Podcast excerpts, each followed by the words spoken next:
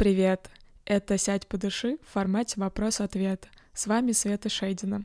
Это не медитация. Я решила сделать мини-рубрику с ответами на ваши вопросы, которые вы задаете мне в Телеграме. Спасибо за эту идею людям, которые недавно поучаствовали в опросе. В этих коротких включениях я буду размышлять над самыми популярными вопросами, которые мне приходят.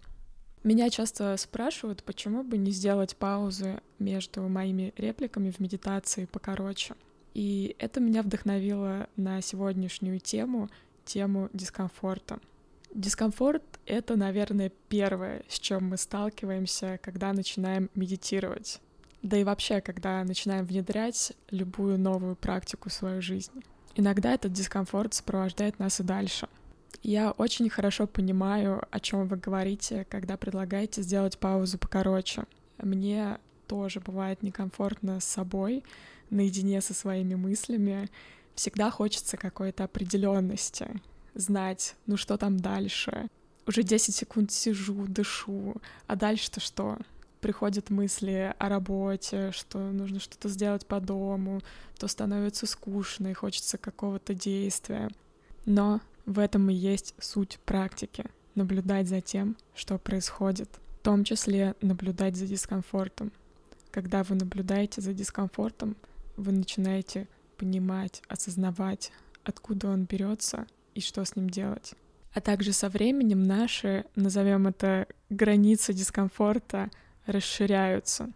Так же, как и в других практиках. Сначала стоять в планке 10 секунд кажется адом, потом 30 секунд воспринимается, ну, тяжело, но терпимо при этом. А затем вы стоите две минуты и даже не замечаете, и вы можете простоять дольше, и вам хорошо.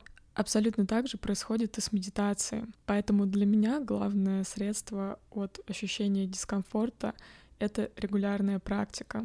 Если стоять в планке каждый день, будет все легче и легче с каждым днем. Но если стоять в планке раз в полгода, то ты каждый раз как будто бы начинаешь заново. Постепенно восприятие дискомфорта в медитации меняется. Думаю, вы замечали, что восприятие времени очень субъективно. Я решила привести примеры из моего вчерашнего дня. С утра я сделала хорошую такую практику йоги на 50 минут. Мне казалось, что я занимаюсь, ну, очень долго, потому что обычно я занимаюсь минут по 20, а тут целых 50. Я молодец, я позаботилась о себе. Телу было очень приятно после того, как я с ним поработала. Затем я пошла делать свои дела, сделала много дел, мозг перестал реагировать на что-либо, и я решила отдохнуть, полистать Инстаграм минут 10. И через 10, как мне показалось, минут я закончила листать Инстаграм. Моя голова гудела от обилия картинок, текстов, того, что кто-то женился, кто-то родился, кто-то купил новые туфли. Я поняла, что я чувствую себя просто ужасно, ужасно уставшей.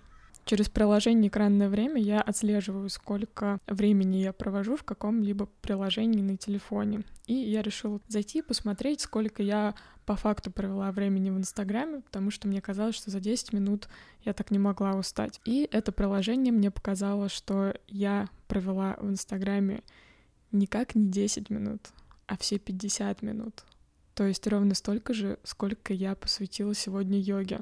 Получилось, что когда я делала что-то полезное для тела, давала ему некий вызов, что в итоге мне позволило почувствовать себя лучше, как будто бы расширило мое время. Я проживала осознанно каждую минуту. А вот во время веселого, бездумного блуждания по Инстаграму я в итоге почувствовала себя плохо, и мое время как будто бы сжалось. То есть в первом случае процесс был по восприятию долгий, и в результате я чувствовала себя классно.